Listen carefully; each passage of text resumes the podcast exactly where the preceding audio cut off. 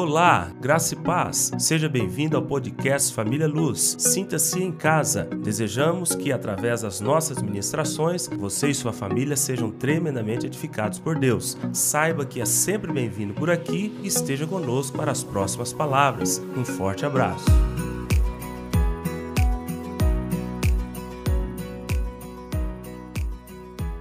E nós estamos com nossas Bíblias abertas em Atos dos Apóstolos, capítulo 27. Então, nós falamos a respeito sobre é, sal, né? E demos um comparativo é, entre a viagem que Jonas fez e a viagem que Paulo fez, mostrando que um não queria salgar e mostrando tudo aquilo que Paulo fez é, naquela viagem, naquela tempestade, sendo sal fora do saleiro. Falamos sobre isso, nós não voltaremos a tratar sobre isso, mas precisávamos falar de algumas coisas que você percebe no comportamento de um sal em ação. é assim que eu quero falar. De um sal em ação, ou seja, de Paulo em ação. E mostrar que não existe nenhum destempero. Não existe nenhuma circunstâncias, circunstância que ele avança a mais ou ele deixa a menos. Ele não tem nenhuma circunstância em que ele se voluntaria, voluntaria a mais ou em circunstância em que ele se omite. Não existe. Há um equilíbrio perfeito e nós iremos falar então sobre as marcas de um cristão que faz a diferença. Quais são as marcas de um cristão que faz a diferença em determinadas circunstâncias que envolvem circunstâncias inusitadas, circunstâncias diferentes, mas que ele está ali para fazer diferença, ser sal a temperar. E a gente percebe tudo isso nessa, nesse evento que envolveu Paulo, e é claro que está Lucas também envolvido nessa circunstância, porque é ele que está escrevendo tudo isso. A primeira coisa que nós observamos é que Paulo, no meio dessa circunstância, ele tem um bom senso realista. Agora eu vou precisar de que você abra a tua Bíblia, capítulo 27, versículo 9 a 11, que diz assim: Depois de muito tempo, tendo se tornado a navegação perigosa, e já passado o tempo do dia do jejum, admoestava-os Paulo, dizendo-lhes: Senhores, vejo que a viagem vai ser trabalhosa, com dano e muito prejuízo, não só da carga e do navio, mas também da nossa vida. Versículo 11. Mas o centurião dava mais crédito ao piloto e ao mestre do navio do que o que Paulo dizia. E versículo 33 diz, versículo 33 do capítulo 27, enquanto amanhecia, Paulo rogava a todos que se alimentassem, dizendo, hoje é o décimo quarto dia em que esperando, estáis sem comer, nada tendo provado, eu vos rogo que comais ah, alguma coisa, porque disto depende a vossa segurança, pois nenhum de vós perderá nem mesmo um fio de cabelo. Então a gente vê aí, irmãos, um bom senso. Nós vemos que Paulo está dizendo: olha, não era legal que nós tivéssemos saído, porque Deus havia me dito. Mas é claro, e Paulo entendia claramente, que apesar dele falar o centurião iria dar muito mais voz a quem tem experiência. E a experiência que eu estou falando aqui é experiência natural. É o piloto, do, é o mestre do mar, é são os marinheiros. E ele realmente viu que não teria chance nenhuma contra qualquer circunstância. Mas ele, ele não se desgostou com isso. Ele não ficou magoado com isso. Porque tem cristão que quando ele não é atendido e ele esteja também até mesmo certo naquilo que ele está decidindo, e, e se tem um grupo ou tem duas ou três pessoas que discorda dele, ele até mesmo ele não fala nada, mas ele magoa. Tem gente que fica magoado, tem gente que fica entristecido. Eu digo para vocês, uma igreja erra, essa igreja que erra. Eu vou falar para vocês, essa igreja aqui chega algum momento, em alguma circunstância, e quando eu falo igreja erra, é os seus líderes erram. Mas sabe o que, que acontece com muitos? Saem magoados, sai da igreja, não permanece, se entristece, saem, saem, sem nenhuma perspectiva de esperar o tempo de Deus, para que aquilo possa se mover de forma diferente daquilo que ele tenha, e sem que ele tenha que sair esbravejando, falando mal da igreja. Quantos irmãos falam mal dessa igreja? Quantos? Às vezes eu encontro irmãos aqui, irmão vem falando, eh, irmãos encontro aqui, a gente não conversa, falou, pastor, eu encontrei aquele irmão, fulano de tal, como que ele fala mal da igreja? É isso que acontece. São pessoas que não fazem diferença, são pessoas que o sal salga demais, ou simplesmente se tornam magoado e se omite. Irmão, Deus te chama para ser o tempero, para ser o tempero certo, para não salgar e para não deixar insosso, para não salgar demais e não deixar sem sal. Deus te chama para o equilíbrio. Então, ele tem um bom senso realista. Ele fala, gente, não, o que, que eu poderia fazer? Eu não tinha nenhum curso. A única coisa que eu tinha era uma visão espiritual. Não vou ficar aqui magoado. E quando chega no momento em que ele precisa conversar com aquele povo, no meio da tempestade, ele não começa ali a falar: ah, bem que eu falei para vocês, por que, que vocês não me ouviram? Tá vendo? Agora estão aí. Alguém aí quer ouvir de mim? Não, Paulo não faz isso. Paulo, na humildade, ele se coloca dentro da circunstância e vê que, naquele momento, não é uma oração poderosa. Ó oh Deus, salva esse navio. Ó oh Deus, meu Deus, salva esse navio. Tempestade cessa. Para agora, vento. Paulo não faz isso. Paulo está sabendo que aquilo ali não foi uma maldição lançada contra eles. Paulo está sabendo que aquilo ali é um fator da natureza. Paulo está percebendo que aquilo ali acontecia com, com quem quer que seja. Ele está vendo que é um fenômeno da natureza. Deus pode te salvar no meio da tempestade, não é cessando a tempestade, é fazendo não perecer na tempestade. Deus pode fazer você andar pelo deserto, não tirando o deserto e fazendo o deserto florir para você não sentir o calor do deserto, mas Ele faz você andar no deserto, te alimentando, te sustentando, te só erguendo. E sabe o que, que Paulo está falando ali? Tem que comer, Charles. Tem que comer, tem que nos alimentar, tem que recobrar ânimo, tem que nos fortalecer. E talvez um amigo do crente ali falava: Não, ora, Charles, você que é da área da libertação, manda cessar o vento. Mas Paulo está tendo experiência sobrenatural com Deus, e nenhuma das experiências sobrenaturais com Deus, Deus orienta Paulo a orar. Deus orienta Paulo a se submeter como sal a temperar no meio daquela tempestade e ir fazendo todos entender que ele era comedor de feijão como qualquer um deles. Não quis ele falar, salva as âncoras, salva as velas, toma a proa, Senhor, toma a, toma a, a, a proa, e qual a outra parte de trás, gente? Converse, toma tudo em tuas mãos, levanta, toma os marinheiros. Não, Paulo não está se levantando como um super-herói, ele está olhando o seguinte, gente, acontece. Não tem ninguém ali desmerecido, tipo assim. Eu fico imaginando Charles hoje ficar falando, nossa, cadê minha fé, meu Deus? Eu sou destruído, eu sou um zero à esquerda do céu. Por que, que Deus está fazendo passar isso, essa tempestade? Puxa, eu não tenho força nem para orar, para pedir. Paulo não está com esse desespero, não. Está enfrentando tudo de maneira realista. Escuta, irmão.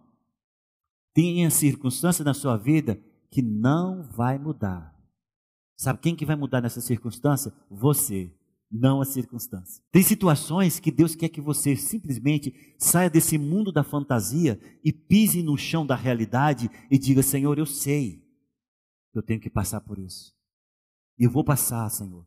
O Senhor me dá força para que eu não morra afogado, não pereça no caminho, mas me dá força para que eu possa, sustentado pelo Senhor, enfrentar essa circunstância. Sabe por quê? Ela não vai parar. E não é porque você tem menos fé, não é porque você não é super-homem, ah, eu preciso ter a fé de Elias, ah, eu preciso de ter a fé de Eliseu. Não, irmão. Tenha a sua fé mesmo, e Deus vai fazer com que você seja um instrumento na mão dele, não importa a circunstância. Um crente comum, talvez da nossa época, depois não ia ter nem coragem de falar com o povo de Deus, o povo está lá falando, fala alguma coisa, alguém fala alguma coisa. Não, não vou nem falar, porque eu poderia ter mandado esse, esse, esse vento cessar, eu poderia ter mandado essa chuva parar, eu não fiz isso, não tive coragem, estou aqui sofrendo como todo mundo, eu não sou nada, Deus me esqueceu, estou brigado com Deus, não quero nem conversar com Ele. Teríamos isso. Sabe por quê? Porque muitos cristãos dessa época estão querendo viver debaixo de um pó de pirlim-pim-pim, no mundo encantado da fé. Não existe esse tipo de fé. A fé que Deus deseja para nós é esse do dia a dia, aquele que nós testemunhamos aqui, curou a irmã que foi com a camiseta. Eu gosto desse testemunho. Sabe por quê? Porque é o Deus que mexe nas mínimas coisas, nos, nos, nos detalhes. Está o povo querendo agora que nasce braço, pula a perna para fora, que o, sai todo mundo correndo a, a corrida dos cegos que enxergaram. Não, irmão. O que Deus está desejando é fazer da sua vida um milagre ali nos seus detalhes. É isso que eu acho que os milagres mais tremendos que tem. Em que Deus cuida dos mínimos detalhes na sua vida. A segunda coisa importante, sua positividade nas atitudes. No capítulo 27, no versículo 21 22 diz: Vendo todos é, estado muito tempo sem comer, Paulo pondo-se em pé no meio deles, disse: Senhores, na verdade, era preciso terem me atendido e não partir de Creta para evitar este dano e perda. Mas, já agora vos aconselho bom ânimo, porque nenhuma vida se perderá de entre vós, mas somente o navio. É aquele negócio, assim, entendeu? De você não ficar chorando leite derramado. Acabei de falar sobre isso nesse primeiro, na primeiro tema, né? É aquela pessoa que fala: Não, eu estou super magoado com o pastor, porque Deus me revelou isso, ele me, Deus me deu a palavra e o pastor não me ouviu. Qual o problema? Você se tornou menos para Deus, Deus se tornou menos porque alguém não te ouviu, mesmo você tendo a revelação de Deus.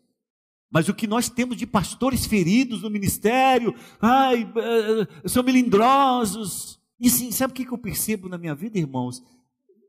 Eu, eu, louvo a Deus, eu não sou melindroso, porque de tantas coisas que aconteceram no meu ministério, em que muitos pastores chegavam para mim e falavam, Brito, se eu fosse você eu não aguentava, e eu não via essa dor toda que eles estavam vendo para mim. Eu não percebia essa dor toda. Nossa, cara, como é que você consegue? Nossa, cara, como é que você dá conta? Nossa, cara, eu não, eu não suportaria. Não, eu procuraria meu caminho. Ah, eu procuraria outro ministério. Ah, eu procuraria outra coisa para fazer. Nunca. Eu falo isso aqui para vocês, eu não estou falando isso aqui, pra, por presunção. Irmãos, eu tenho vergonha, eu falo para vocês isso de coração. Eu tenho vergonha de testemunho de pastor que ao assumir o púlpito ele diga: Eu tive três vezes desejo de desistir. Eu já escutei isso. Eu tive já três vezes desejo de abandonar o pastorado. Eu tive, irmão, duas vezes vontade de sair do reino. Eu não tenho coragem de seguir uma pessoa assim. Eu falo por mim. Eu não tenho coragem de uma pessoa que, me, me sendo guia, ele na frente já tentou desistir de me guiar. É esse o pensamento que eu tenho. Nunca na minha vida, no meu ministério, desde o dia em que Deus me chamou, tal pensamento passou na minha cabeça. Eu falo isso diante de Deus. Nunca tal pensamento ocorreu na minha mente, de dizer: estou desistindo de ser pastor. A luta foi grande demais, Edmar. Eu estou eu, eu, eu pensando em desistir para juntar um monte de pessoas falando: não, pastor, você é precioso, Deus está te usando, não desista. Não existe isso. Tem pessoas que quando não são ouvidas, quando, tem pessoas que quando o seu ministério foi desafiado, tem pessoas que quando o seu ministério esteve na berlinda, magoaram, entristeceram, saíram, abandonaram, as ovelhas que estavam debaixo da, do, do cuidado deles se dispersaram ou para outras igrejas ou caíram da fé, mas Paulo não. Paulo falou assim, gente, acabou, sem nenhum problema não ouviu, sem nenhum problema, agora, por favor, ânimo, alegria, vida, vamos lá, vamos viver. O que passou, passou. Não fique preso no passado. Eu não estou preso no passado e vocês não irão ficar no passado. Bola para frente, siga em frente. Vamos ao próximo ponto. Vamos para o próximo alvo. Irmãos, cristãos curados têm que ter esse tipo de comportamento. De que nem sempre, Luciana, as pessoas vão te atender. Você pode ter uma, uma certeza, você fala, gente, eu tenho a certeza como aquela que eu estou respirando, de que isso é coisa. E as pessoas não te seguirão. E você depois vai encontrar elas precisando de você. Você tem duas atitudes, ou dizer para elas, minha vingança vai ser cruel. Ou você vai dizer, Claro, junto aqui, vamos embora, vamos seguir à frente. Deixa dessa besteira. Vira essa página na sua vida. Você não me feriu. Vamos embora, vamos seguir para Deus. Porque foi isso que Paulo fez. Ele tem então a sua positividade nas suas atitudes, está ali, o sal sendo temperando, temperando aquelas pessoas, por cada palavra, com cada comportamento, com cada atitude que ele está tomando diante de Deus e daqueles homens. Seu senso de valor, isso é coisa maravilhosa. Capítulo 27, versículo 22, a parte B. Versículo 22, na parte B. Mas já agora eu vos aconselho bom ânimo, porque nenhuma vida se perderá de entre vós, mas somente o navio. A gente está gastando um dinheiraço nessa reforma aqui. Mas eu pergunto para vocês: é mais importante do que nossas vidas esse prédio? Claro que não, irmão. Se acontecer de uma guerra no Brasil, cair uma bomba aqui em cima e nós não estivermos aqui dentro, nós vamos fazer um culto lá fora de alegria, de livramento de Deus. Sabe por quê? Porque prédio não é melhor do que as vidas que estão no prédio. Mas tem pastores que fazem aniversário de prédio. Que história é essa? Olha, irmãos, eu quero dizer para vocês, fizemos essa reforma aqui, mas foi os dois anos em que mais nós investimos em cestas. Nós temos um irmão entre nós aqui que deu, dava 20 cestas, 30 cestas. Foi o período que nós mais abençoamos as vidas, com cestas, com remédio, Sabe por quê? Porque nós entendemos que prédio, nenhuma estrutura pode ser melhor ou maior do que uma vida. Quando nós estávamos na tenda, eu sempre falava, nós tínhamos esse jargão lá. Uma vida é melhor do que 10 mil tijolos, porque nós estávamos comprando tijolo para cá. Se era para ajudar um irmão ou comprar 10 mil tijolos, a gente ajudava o irmão, porque 10 mil tijolos depois vinha. Irmão. Aqui Paulo está dizendo o seguinte, gente, tá vendo esse navio bonito, esse que nos trouxe, esse que, com essas velas bonitas, nada disso aqui vai sobrar mas graças ao meu Deus, nenhuma vida se perderá. Valorize o seu irmão. Valorize o seu irmão mais do que o seu carro. Não, irmão, não dá para te levar porque o meu carro só leva quatro. Hã? O irmão vai, vai, vai pegar três ônibus. Não, irmão, não dá para te levar porque meu carro só leva quatro. Não posso colocar cinco. Cinco, quem leva só o carro da igreja.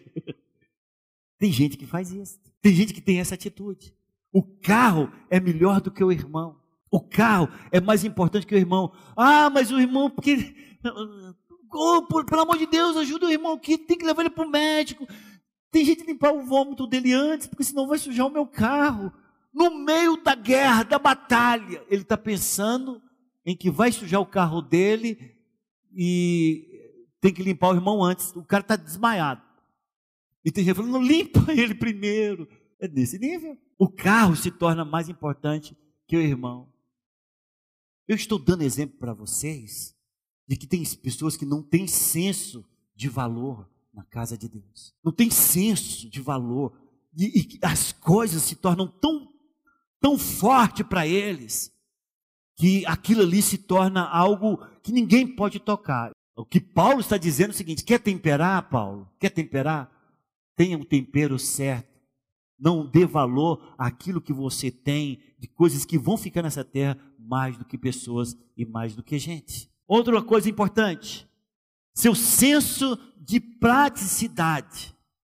Capítulo 27, olha aí, versículo 30. Procurando os marinheiros fugir do navio e tendo arriado o bote no mar, a pretexto de que estavam para largar âncoras da proa, disse Paulo ao centurião e aos soldados: Se estes não permanecerem a bordo, vós não podereis salvar-vos. O que isso quer dizer, pastor? Isso quer dizer, irmão, que quem construiu esse prédio aqui, eu sempre falei para todo mundo: olha, irmão, não sacralize esse prédio aqui, não. Porque todos que construíram esse prédio aqui, 90% são descrentes. Fumava, bebia, chegava atrasado, no, na sexta às vezes não vinha, na segunda não vinha, porque na sexta começava a beber e na segunda estava de ressaca. Mas eram profissionais, que quando punha a mão, funcionava. Ah, pastor, mas o senhor está contratando pessoas que não são crentes para colocar a mão na igreja. Irmão, ninguém está construindo a sua vida. O que esse povo está construindo é um prédio que amanhã, se nós não tivermos aqui, pode ser transformado até em boate. Então, tire isso da sua cabeça. Precisamos de profissionais. Mas tem, eu sou do tempo, irmãos, eu sou do tempo em que pastores queriam ser engenheiros. Eu sou do tempo em que pastores queriam ser médicos. Eu, queria, eu sou do tempo de que pastores achavam que a sabedoria que Deus estava dando para eles era deles conhecerem as coisas e todo mundo era desmerecido, porque eles diziam que sabia de tudo. Eu nunca, nunca, nunca abri mão dos profissionais em minha volta. Por quê? Porque estudaram para isso, se esmeraram para isso. Sabe o que, que Paulo estava falando? Olha, presta atenção aqui, mestre do mar, presta atenção aqui, Júlio, você que está você que é o meu, o meu chefe aqui, que eu sou preso teu, não deixe esses marinheiros ir embora, não, porque quem entende de mar são eles. Se esses caras forem embora, nós não vamos saber nem o jeito que as ondas vão bater, aonde vai encalhar esse navio, como que esse navio vai encalhar, se nós vamos colocar ele de frente ou de proa, sei lá se é conversa ou proa, se nós vamos colocar ele de lado, não deixe esses caras sair, porque são os caras que conhecem de mar.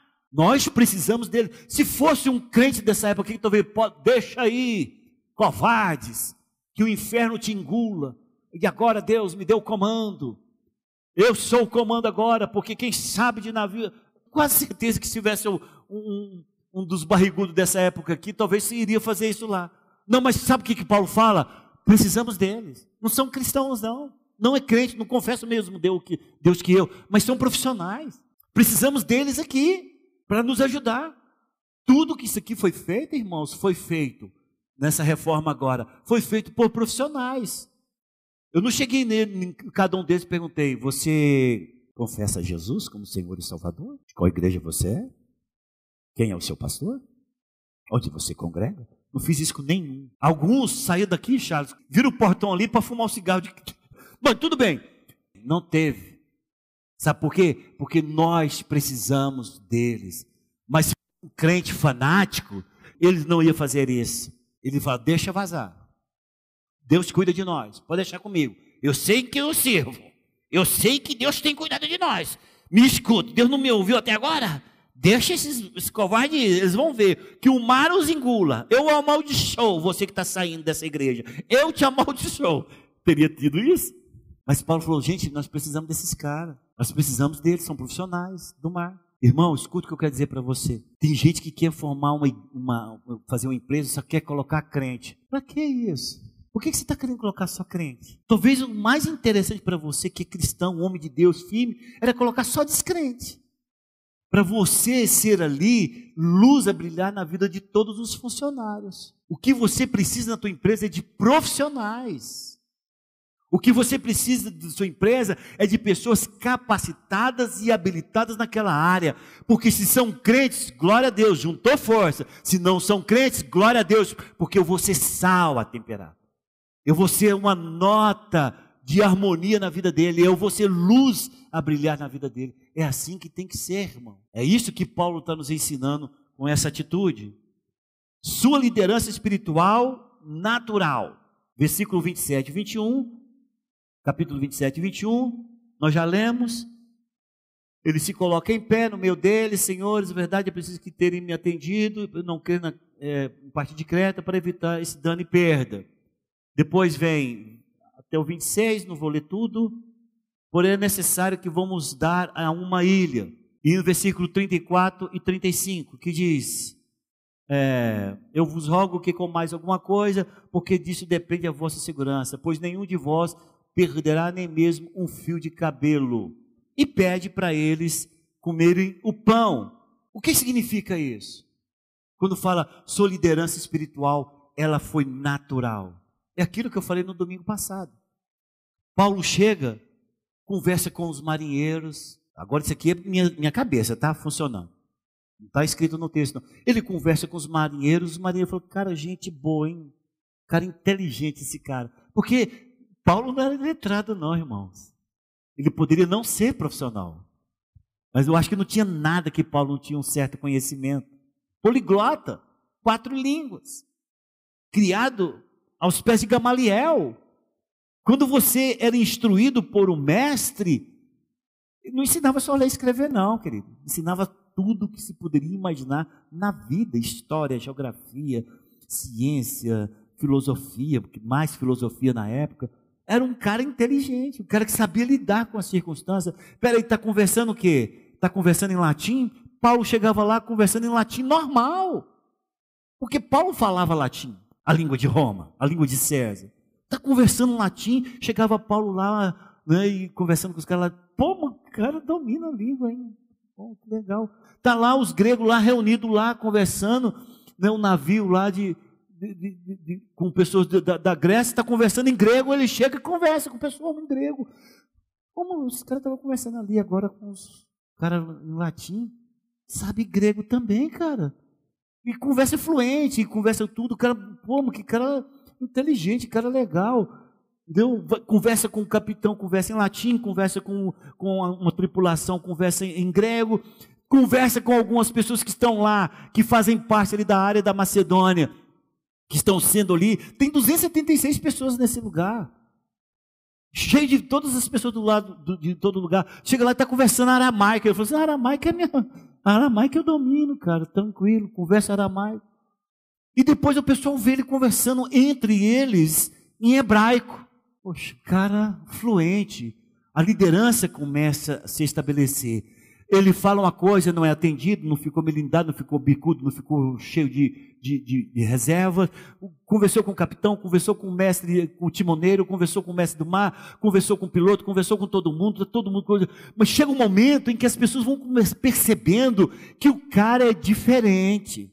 As pessoas vão percebendo que a palavra dele não é uma palavra vazia. As pessoas vão percebendo que há sabedoria sem ter, é, sem se, se ufanar, sem se orgulhar disto. As pessoas vão percebendo que de tudo ele tem uma palavra muito equilibrada, muito sábia.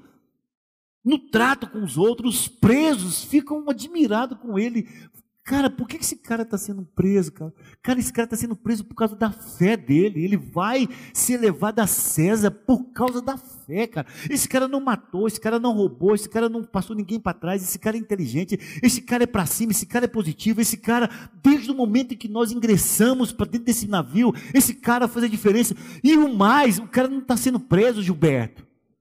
Ele não está sendo preso porque adulterou, porque matou, porque roubou, porque. Não, ele está sendo preso, cara. Ele está sendo levado, a César, sabe por quê? Porque ele crê num Deus chamado Jesus, cara. É isso e é esse cara. Os ladrões que, os que estavam presos lá, que poderia ter roubado, matado, destruído, qualquer outra coisa, estavam admirados com ele. Há uma liderança que se conquista pelo fato de você ser luz a brilhar e pelo fato de você ser sal. Não precisa, irmão, forçar a liderança. Escute. Liderança, ela se conquista é no seu dia a dia, nos seus momentos, na sua palavra, na satisfação que você dá, Helder. Sabe o que acontece? Você chega no ambiente, está ali caladinho, de repente as pessoas começam a te empurrar, de repente você já está liderando. Você fala, gente, eu não fiz nada para ser líder aqui. Esse povo me achou. Liderança é desse nível. Agora, sabe quem está gritando para o povo comer lá agora? E influenciando 276 pessoas do navio? Paulo, o preso. Ele como que ele conquistou essa liderança? Naturalmente. A liderança que ele conquistou não foi simplesmente chegar lá, brador, atenção pessoal, chega nesse barco aqui o que é menos pecador, chegou nesse barco aqui que está sendo preso pela sua fé, porque eu creio em Jesus. Está chegando nesse barco aqui que fala em quatro línguas, eu fui criado num pé de Gamaliel. Está chegando esse cara aqui que tem a cidadania romana por nascimento, tá? Compreenderam o que eu estou dizendo? Está aqui quem vai a César, não é qualquer um. Me respeitem, porque eu sou de família nobre. Isso aqui que vocês estão vendo aqui, eu poderia ter comprado isso aqui tudo, mas não quero, vou lá porque eu sou filho de Deus. Eu sou servo do Senhor. Não, chegou assim não, irmão. Chegou lá, lá embaixo. Mas agora, quem está gritando para todo mundo comer e que está todo mundo ouvindo. E quem vai comer e recobrar ânimo é quem está ouvindo alguém que conquistou a sua liderança pela sua influência e pela maneira como se comportou naquela situação. Quando você está em tempestade na sua vida, como que você se comporta? Quando a sua casa está em uma reviravolta, porque isso acontece em família. Tudo vai bem, né? De repente uma coisa assim vem se cara do céu, estava tudo tão bem, por que isso aconteceu com a minha família? Quando está tudo lá desorganizado, como é que é o seu comportamento? Você é um daqueles que sai jogando pedra em todo mundo, gritando com todo mundo, ah, na minha época é o seguinte: pessoa, qualquer problema que tinha nas famílias, o marido ia beber pinga. Tudo, tudo na minha época de criança que eu lembro, o, o, tinha briga lá, o povo ia beber pinga. Qual é a sua, qual o seu comportamento? Sua crença no sobrenatural. Capítulo 27, versículo 23 a 26. Ele está relatando que um anjo do Senhor o visitou e trouxe mensagens interessantíssimas. O anjo não chegou para falar para Paulo o seguinte: Olha, Paulo, amanhã, porque eu estou te aparecendo aqui nessa noite, amanhã de manhã, se posicione no conversa, levante a tua mão direita e brade bem forte, em nome de Jesus Cristo, o Nazareno, que você serve, para que o mar cesse, o mar se acalme, e todo esse povo aqui vai se dobrar diante de você, e você faz a oração de entrega com todos. O anjo não fez isso, não. O anjo não foi lá para falar isso, não. O anjo foi lá. E você não vê Paulo perguntando se assim, tem jeito de dar uma livrada na gente, não, assim, uma acalmada no vento. Você não vê Paulo pedindo isso para o anjo. Você vê o anjo chegando falando para ele: Olha, Paulo, eu só trago a notícia de Deus para a sua vida. A tempestade vocês vão passar por ela. Navio, acabou. Não vai sobrar nada, nada. Vai, vai sobrar umas tábuas que é para vocês é, se salvarem. Mas eu digo para você que nenhuma vida vai se perder. É um cara que tem um contato com o sobrenatural, mas é, um, é uma pessoa que se posiciona da, nessa posição mesmo, de céu para terra, ou de, desculpa, da terra para o céu. De dizer, é o que Deus deseja que seja assim? É, não vou falar mais nada além disso. Mas tem pessoas que, quando tem uma, uma, uma visão de anjo, já montam a igreja, a igreja da visão de anjo. Tem gente que quando se tem uma experiência com Deus, coloca lá a, a igreja do onde Jesus apareceu. Sabe por quê? Porque eles pegam aquilo ali que se torna o seu próprio Deus, a experiência se torna o seu Deus. Paulo é aquele que tem a crença no sobrenatural, mas ele sabe que ele está com os pés no chão, ele vive na terra. E ele não vive na terra para pedir que o céu se escravize em favor dele, não. Gente, tem pessoas hoje nas igrejas, encerrando aqui agora, que fica mandando em Deus, faça isso, faça agora. Se a pessoa endemonia, anjo de Deus, corte esse demônio. Corte assim de baixo para cima. Manda fogo, quero ver fogo agora. Fogo, fogo, fogo, fogo. A igreja toda, fogo, fogo, fogo, fogo. Fogo nas pernas, fogo no baço, fogo na cabeça. E ficam fazendo um show. Agora eu comando. Olha que eis que eu te digo. Eis que eu te falo. Aqui, eu não sei em outros países, mas aqui no Brasil tem isso muito. Pessoas que ficam mandando no rei, como se ele fosse o senhor do rei. Pessoas que ficam mandando no céu, como se rei fosse não servo. Gente, servo significa escravo. Coloque isso na sua cabeça. Nós somos escravos de Deus. O Senhor nos dá o privilégio de chamar Deus de Pai, mas nós temos que nos tocar pelo bom senso de que nós somos servos de Deus, somos escravos de Deus. Você não tem que ficar mandando em Deus, não. Paulo recebeu direção, falou: vai queimar, vai destruir tudo, cara. Fique tranquilo, mas ninguém vai se perder. Ele não ficou falando, mas espera aí, pô, mas qual é a minha posição aí no céu? Não tem assim uma bencinha melhor para mim, não? Pelo menos de cessar o vento, alguma coisa assim. O navio, me dá o navio. Não tem, Paulo não está negociando com o anjo, não. E ele chega e testemunha a respeito do sobrenatural, mas nunca saindo daquilo que ele é diante de Deus. Ele é apenas um servo e nada mais. E é claro, deixa eu ver se eu tenho mais aqui, graças a Deus não, seu ardor evangelístico. Né? Ele se mostra ali na necessidade do povo e, e aquele povo sabe agora que existe um Deus poderoso na vida de Paulo. E Paulo, quando chega naquela ilha, foi a palavra que não, não, não vou conseguir dar. Paulo pergunta: quem é o principal aqui da ilha? Aí falaram: Públio. Públio está bem? Públio está bem, mas o pai dele está com uma desinteria terrível. Vamos salgar essa fonte e nós vamos ganhar essa ilha inteira. E foi isso que foi a palavra que foi dada no domingo passado da noite. Vamos lá para a fonte. Quem é o líder? Quem é o cabeça? Quem é o que influencia? Então vamos salgar ele. Vamos trazer cura. Orou para o público, foi curado de uma coisinha insignificante aos nossos olhos hoje. E talvez até um chá de goiaba mussararia, parou a desinteria do cara e a febre. Mas a ilha toda tratou eles com bondade. Irmão, precisamos salgar, mas precisamos de ter esses temperos muito bem equilibrados para que nós possamos não somente salgar, mas com equilíbrio, com equidade, com tranquilidade, com serenidade, com naturalidade, com bom senso, com firmeza em Cristo Jesus. Quantos querem isso? Diz amém. Vamos colocar em pé.